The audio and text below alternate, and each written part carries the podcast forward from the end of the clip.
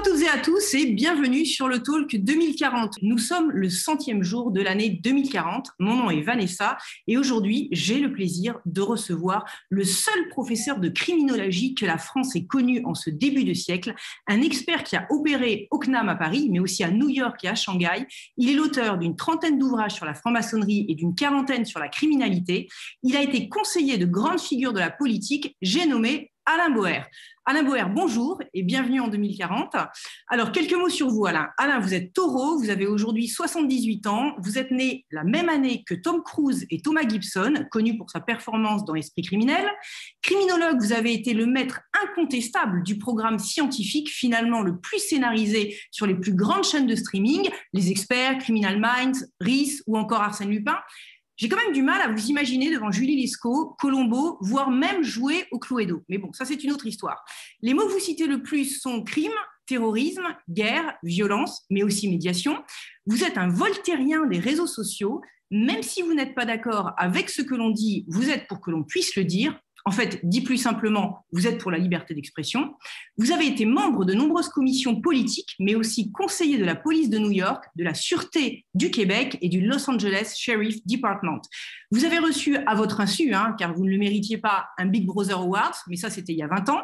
En 2020, alors que le monde est cloîtré à cause d'une certaine pandémie, vous soulignez ironiquement que l'on autorise à se marier à six, mais que l'on peut mourir à 30. Votre adage en matière de guerre, renseignement, concentration des forces et coordination de l'action. Votre adage en matière de paix, on n'est pas obligé de dire toute la vérité, mais il ne faut jamais mentir. La cause qui vous mobilise, la cohérence. Un de vos meilleurs titres, les criminels les plus cons de l'histoire. Et pour vous, je cite, le crime parfait existe, mais la guerre ne fait que commencer. Alain, ce portrait, c'est vous toujours aujourd'hui?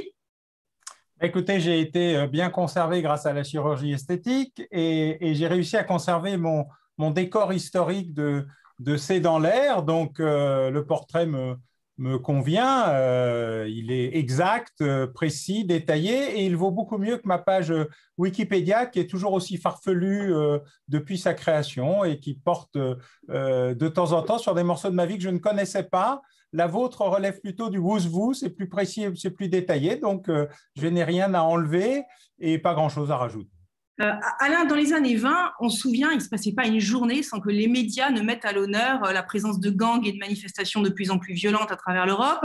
il y avait aussi, et malheureusement, des actes de barbarie et aussi quelque part une certaine exacerbation d'une perte de contrôle des institutions à endiguer la violence finalement, il y avait plus de violence qu'à une autre époque, il y a une vingtaine d'années, ou alors, en fait, euh, on était toujours euh, sur le même train alors, j'ai été inquiet parce que vous avez dit au début, dans les années 20, alors je ne savais pas si c'était 2020, 1920, 1820, 1720, 1620, 1520, 1420, 1020, 920, 820.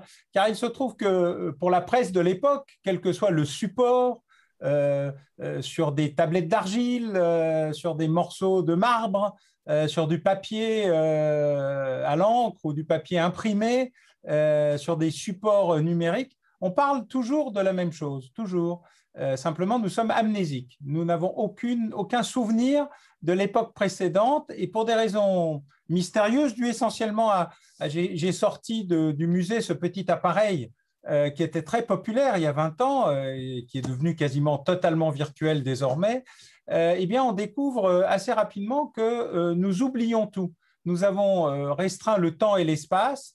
Nous n'avons plus aucun souvenir de ce qui se passait hier, assez peu de ce qui se passait demain. Nous vivons dans l'instant. Et donc, notre sens de la perspective a disparu. Mais la violence en tant que telle n'a jamais eu qu'un seul indicateur, le meurtre, l'homicide, l'atteinte à la vie humaine. Et de ce point de vue-là, les 500 dernières années ont marqué une réduction exceptionnelle de la mortalité, un effondrement. On est passé de 150, 200 homicides pour 100 000 habitants à moins de 2. Mais il est vrai qu'on a euh, eu dans les années 2000 euh, un début de réaugmentation qui s'est accéléré à partir de 2010, qui a atteint un point très inquiétant en 2020 et qui est euh, le nombre d'homicides et de tentatives d'homicide, ce qu'on appelle l'homicidité. Pas seulement en France d'ailleurs, dans l'ensemble de l'hémisphère occidental et probablement euh, dans la sphère euh, mondiale. Je parle là évidemment hors guerre civile euh, ou mouvement militaire. Et donc il y a un retour de la violence, mais c'est un petit retour de la violence par rapport à un demi-millénaire de civilisation du crime et de la violence. Donc oui, il s'est produit quelque chose mais c'est un micro-événement, une tendance, une inversion de tendance qui n'est pas encore revenue très loin de là au niveau d'homicidité ambiant qu'on connaissait en 1500. Alors, on s'en souvient aussi, hein, euh, dans les années 2020, euh, la menace du terrorisme planait sur le monde. D'après vous, euh, cette menace, elle était alimentée par les États au nom d'une raison supérieure ou bien la guerre était plus lucrative que la paix? Alors d'abord, il y a beaucoup d'opérateurs dans le terrorisme. Ce qui est intéressant, c'est la révolution qui a eu lieu après la chute du mur de Berlin en 1989-90. Avant cette période, 99% de l'activité terroriste mondiale était générée par Moscou ou Washington c'était du terrorisme pouce-bouton. Ils décidaient que c'était possible, que ça devait s'interrompre ou que ça devait s'arrêter, car ils avaient les armes, les munitions, les camps d'entraînement, les vrais faux papiers, les moyens de transport, la logistique et surtout la puissance politique pour faire en sorte que des opérations commencent ou s'interrompent. Tout était plus ou moins géopolitique, même s'il y avait des micro-conflits euh, locaux. Euh, on pense par exemple euh, à des problématiques plus religieuses qu'on euh, vous n'avez vu ressurgir, par exemple, en 2020 en Irlande du Nord, alors qu'on pensait que ça avait disparu, euh, en Bosnie, au Kosovo, euh, en Ukraine, entre chrétiens orthodoxes et, catholiques. Donc, il y a beaucoup de micro-phénomènes locaux qui sont permanents. Mais ce qui faisait le terrorisme, c'était une structure essentiellement géostratégique. À partir de 1989-90, tout ceci a disparu et a été transformé par une multitude d'opérateurs dans une multitude d'opérations avec une multitude d'acteurs et une évolution très importante des profils. Il y a eu tellement de profils qu'à la fin, il n'y avait plus de profils. Et donc, on peut dire que oui, il y a eu des États, mais il y avait aussi des enjeux eschatologiques, religieux, euh, post-coloniaux, économiques, financiers, des enjeux euh, liés aussi au réchauffement climatique à la remontée des nomades, des enjeux aussi nostalgiques des anciens empires terroristes ou criminels qui avaient existé, qui avaient disparu, qui ressurgissent. Bref, les peuples, les nations, les tribus ont une mémoire que nous avions, nous, négligée ou oubliée parce que nous avions pensé que tout ceci n'existait plus. C'est un peu comme quand on a ouvert le congélateur en ex-Yougoslavie et que tout est ressorti. Les Tchétiques, euh, les Oustachis, euh, les catholiques, euh, les Serbes, les musulmans, Kosovo, Polgier. L'histoire ne se met pas au congélateur, ou plutôt, dès qu'on l'ouvre, elle fond. C'est très joli. Une troisième chose qu'on a vu apparaître dans les années 2020, c'était la cybercriminalité. Donc, est-ce que c'était le corollaire de la nouvelle économie, un nouveau Far West pour les gangsters Ou alors on avait commencé à concevoir nos propres armes, en fait, et on était victime de nos propres conceptions alors, plusieurs choses. D'abord, les criminels ont toujours vocation à se servir de la technologie dès qu'elle apparaît. Ils sont extrêmement créatifs. Ils n'inventent pas beaucoup les modes opératoires, mais ils utilisent toutes les techniques en fait, il euh, n'y a rien, euh, c'est pas la suppression euh, de l'ancien crime, c'est l'ancien crime plus le nouveau crime. Donc le nouveau crime 2.0, c'est 99% d'escroquerie et 1% de technologie. Ce n'est pas l'inverse. Et de ce point de vue-là, nous sommes victimes surtout de notre naïveté. Quand on imagine Internet comme un monde heureux de bisounours gentils qui gambadent dans la forêt parce que ça va être le grand et merveilleux espace du dialogue, de la formation, de l'information et de l'échange, c'est vrai, et on oublie aussi que c'est celui des trolls, euh, du vol, du hacking, euh, de la guerre. Euh, là où on commet une erreur, c'est dans la confusion, car il y a une très grande cyberconfusion entre le cyberespionnage où il ne faut pas se faire voir, la cyberguerre où il faut détruire, le cyberhacking où il faut se montrer pour des raisons de propagande, le cybercrime où il faut voler avec le rançongiciel. On a beaucoup d'options différentes et souvent divergentes, mais on peut avoir le même opérateur qui euh, peut être directeur de la sécurité informatique le matin, euh, Anonymous le soir parce qu'il a des convictions, euh, cyber hacker et voleur parce qu'il faut bien payer les vacances du petit dernier, agent de son propre gouvernement parce qu'on habite quelque part. Bref, ce qui est beaucoup plus important dans le cyber, c'est le hacker plutôt que le hacking. le personnage le plus intéressant est celui-ci. D'autant plus que Beaucoup de gens font une immense erreur d'analyse. Ils pensent tous que le hacking, c'est de la sécurité informatique, ce qu'il n'est pas. Le hacking, c'est l'alliance incestueuse entre l'ingénierie sociale et l'ingénierie technologique. L'une sans l'autre n'a aucun intérêt. Et donc, euh, le fait de vouloir répondre par la technologie à une problématique de criminalité organisée, pensée et réfléchie, amène mécaniquement au désastre parce qu'on essaye de refaire des lignes Maginot. Et la ligne Maginot provoque toujours le même effet. On demande à l'ennemi d'avoir la gentillesse de bien vouloir venir à l'heure où on veut, comme on veut, faire ce qu'on veut et nous laisser gagner, ça n'arrive jamais. Merci pour cette métaphore. Alors Alain, c'était quoi finalement vos combats dans les années 2020 Comment on peut les résumer? Mon combat, c'était la science, le savoir, le dialogue, la liberté d'expression, euh, j'ai jamais pensé que la censure euh, résolvait les problèmes. Je pense que la confrontation intellectuelle est de nature à le faire, qu'il faut se servir toujours de la force de l'adversaire plutôt que de le confronter et de se faire mal et de lui faire mal par ailleurs.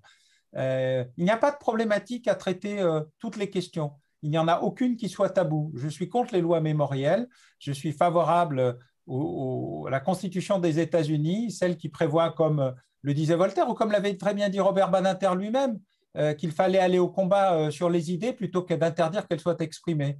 Et donc, euh, nous sommes dans des processus terribles parce qu'ils considèrent que parce que nous n'aimons pas les idées des extrémistes, des fascistes, des négationnistes, les empêcher de les exprimer servirait à les supprimer. Ce n'est pas vrai. C'est juste leur donner l'argument pour faire exactement la même chose si un jour, parce que nous ne les aurions pas combattus sur le fond, ils venaient au pouvoir et expliquaient qu'après tout, euh, c'est euh, les démocrates, les républicains, les laïcs qui auraient des idées euh, néfastes. Ce sont de mauvaises armes mal utilisées qui produisent en général des effets pires que le fléau qu'on essaye de gérer. Et donc, il faut aller au combat des idées. Le combat des idées, c'est l'endroit où on est en capacité de faire changer les gens d'avis, de leur expliquer que peut-être qu'ils n'ont pas tort, mais peut-être n'ont-ils pas raison, qu'il faut créer le doute. Et le doute, c'est le début de la raison. J'aime beaucoup votre sagesse. Donc, on a le plaisir de se retrouver en 2040 aujourd'hui, Alain. Comment vous vous sentez aujourd'hui? Eh bien, écoutez, grâce à la médecine qui a beaucoup progressé, à mes nouveaux vaccins euh, multiservices qui m'évitent d'avoir euh, euh, la grippe, le Covid-92 et tous les autres coronavirus que notre maltraitance de la nature et notre mauvaise gestion de l'environnement ont provoqué par le fait que nous avons réduit les habitats naturels et euh, que nous avons provoqué des effets secondaires de réchauffement climatique, eh bien, nous avons mis un certain temps à apprendre ce que nous faisions et il se trouve que depuis une dizaine d'années, nous essayons de réparer, pas parce que nous sommes plus intelligents ou plus sages, mais parce qu'on n'a pas le choix, les euh, petits désastres que nous avons commencé à créer et que nous espérons euh, tous les jours que la Terre nous pardonnera.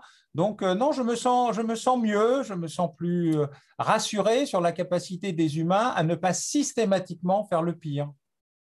Est-ce que votre sagesse en termes de criminalité a porté ses fruits? Quelque part Est-ce que les espoirs que vous aviez dans le passé font qu'on est sur davantage de médiation et moins d'altercation? Où est-ce qu'on en est de la criminalité aujourd'hui? Non, la criminalité se développe, euh, évolue. La seule et unique question, c'est que chaque fois qu'un événement tragique a lieu, chaque fois qu'il est médiatisé, il y a une réaction brutale et violente parce que l'émotion prend le dessus sur la raison et que le, travail est d'accompagner l'émotion, pas de la nier. Une émotion, c'est naturel, c'est sain, c'est raisonnable, mais il faut la transformer en quelque chose de, de positif. Et de ce point de vue-là, c'est un travail de tous les instants. Il n'y a ni évolution ni régression, il faut juste ne jamais abandonner le terrain. Et la violence au quotidien, alors effectivement, vous nous avez expliqué qu'elle est de toutes les époques, mais on a vu quand même une évolution aujourd'hui. On est dans un petit peu plus de, raison.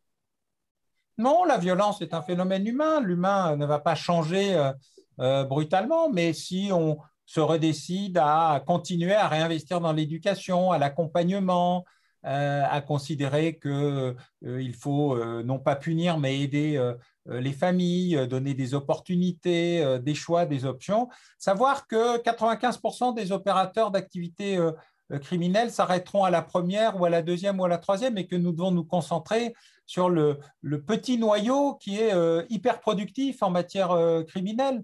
Donc, cesser d'attendre, cesser d'être dans des postures entre réactionnaires, répressifs d'un côté et, et laxiste euh, préventif de l'autre, euh, qu'il faut construire une réponse sur mesure. Et donc tout ce processus-là qui a mis beaucoup de temps à entrer dans les têtes, euh, même s'il est né en fait au XVIIIe siècle, mais qu'on l'avait oublié, eh bien sa recréation, sa redynamisation, le fait que désormais, quand je vais dans une réunion d'anciens professeurs de criminologie eh bien, je ne suis pas tout seul, mais que nous sommes euh, désormais plusieurs dizaines, qu'il y a eu une, école de la criminologie qui est revenue au premier plan comme elle l'était au moment de la création de la criminologie euh, classique, qui est française, italienne, euh, anglaise et allemande. Eh bien, mon grand plaisir, c'est désormais d'avoir plusieurs dizaines de collègues avec qui je peux raconter mes histoires d'anciens combattants, alors qu'ils sont jeunes et fringants et qu'ils ont transmis le savoir et donc le doute à toute une génération de responsables et de responsables éducatifs, pédagogiques, scientifiques et qui sait parfois politiques. Est-ce que les rapports avec les gouvernements, avec notamment les ministères de, la Justice, ont quelque peu évolué et ont fait aussi évoluer la, criminologie? Est-ce que le traitement justement des criminels fait qu'on ne s'attaque plus aux conséquences, mais davantage à la cause? Alors, il y a eu un très gros effort. D'abord, euh, le ministère de la Justice a considéré qu'on pouvait se parler avec les autres et qu'il n'était pas euh, superbement euh, enfermé euh, dans une logique où, parce qu'il ne devait subir aucune pression, il ne devait entendre aucune position. on a commencé enfin à avoir de vraies conférences de consensus. Conférences de consensus, c'est là où on arrive au départ pas d'accord et on termine en étant d'accord sur quelque chose. Euh, où on a commencé à inviter des gens qui avaient des avis euh, divergents, des associations de victimes, des, enseignants en criminologie, mais aussi euh, des sociologues, des médecins, des médecins, des psychologues, des psychiatres, bref, faire ce que nous faisons discrètement au jour le jour, mais où les institutions ont compris que se parler était utile, que dialoguer était utile, que les conférences de politique pénale, ça ne visait pas à enfermer dans euh, des sectes qui ont des préjugés, mais au contraire à ouvrir sur un processus où on passerait gentiment, euh, lentement, progressivement, mais efficacement d'une sorte de prêt-à-porter intellectuel sans aucun intérêt, de posture pure, à du sur-mesure efficace. Et on est là entré dans ce que j'appelle ce processus clinique où le diagnostic peut enfin être partagé, où on peut dialoguer sur le pronostic et se mettre sur la figure, sur la thérapeutique. Mais au moins, à partir d'un accord sur la nature du problème que nous devons résoudre tous ensemble. Et ce progrès-là a été formidable. Il est arrivé très tardivement, à partir des années 2025, euh, 2030, mais on sent ses effets d'ores et déjà dans la manière dont on aborde les nouvelles modalités du crime et aussi les anciennes, car elles n'ont pas disparu. Donc le, le corollaire, c'est aussi le milieu carcéral. En conséquence, il a quelque peu évolué, si je vous comprends bien. D'abord, il a fallu faire en sorte que le milieu carcéral ne soit pas marqué par des injonctions contradictoires. La punition, la vengeance, la haine, la violence et la réinsertion et la lutte contre la récidive. On ne peut pas faire tout ça en même temps. Donc, soit c'est la vengeance, et il faut rétablir les galères et les bagnes. Soit c'est la réinsertion et la rééducation, alors il faut que ça soit un endroit agréable. Et c'est difficile à comprendre pour les victimes, c'est difficile à comprendre pour les familles.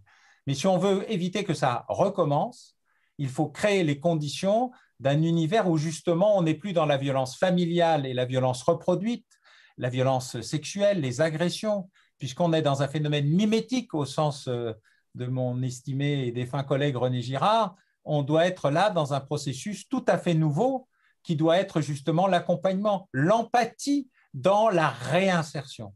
Et c'est très compliqué à assumer face à l'horreur, parfois la douleur, la violence. Mais si on ne veut pas renforcer la violence par la violence, alors il faut en sortir. Et pour cela, il faut cesser l'emprisonnement pour tout ce qui n'est pas acte de violence, déjà. Considérer que la prison, c'est pour les actes violents et rien d'autre. Notre code pénal était prison pour tout et pour tous. Évidemment, ça ne peut pas marcher. Il faut donc revenir à des fondamentaux la prison, l'emprisonnement, l'isolement de la société, c'est pour la violence, et cette violence-là, elle doit être traitée individuellement, spécifiquement. Et puis il restera, c'est vrai, un petit nombre d'individus qui ne peuvent pas faire autrement, dont la pulsion est irrésistible, pulsion sexuelle, pulsion de domination, pulsion de haine, pulsion de violence, entre guillemets, gratuite, même si ce mot ne veut rien dire.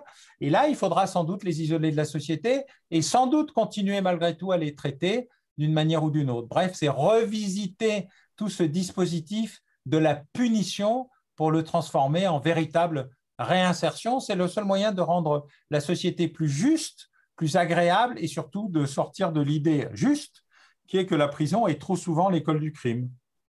Et selon vous, avec la maturité technologique que l'on a acquise en 2040, est-ce qu'on peut redevenir anonyme, un anonyme du crime? On peut toujours être un anonyme du crime. De toute façon, toute évolution technologique amène une capacité à contourner l'évolution technologique. Et donc, c'est le génie humain que euh, de toujours trouver double, un double usage à toute invention, un usage positif, un usage négatif, un usage pour la loi, un usage pour le crime. Et donc, de ce point de vue-là, euh, la relation entre le glaive et le bouclier s'inscrit dans l'éternité. Alain, j'allais vous demander pour conclure si c'était mieux avant, mais à vous écouter, j'ai déjà la réponse. C'était mieux avant parce que on est toujours nostalgique d'avant et c'est beaucoup mieux maintenant parce que fort heureusement, nous nous sommes rendus compte qu'il fallait passer à une nouvelle forme de vie en commun et donc pour ce faire, rétablir l'ordre, la loi, la justice, qui sont les seuls éléments qui nous permettent de vivre en société. Le mot de la fin, si Alain Boer n'était pas passé sur Terre, le monde serait moins Moins heureux pour Alain Boer. Un grand merci Alain pour cet échange.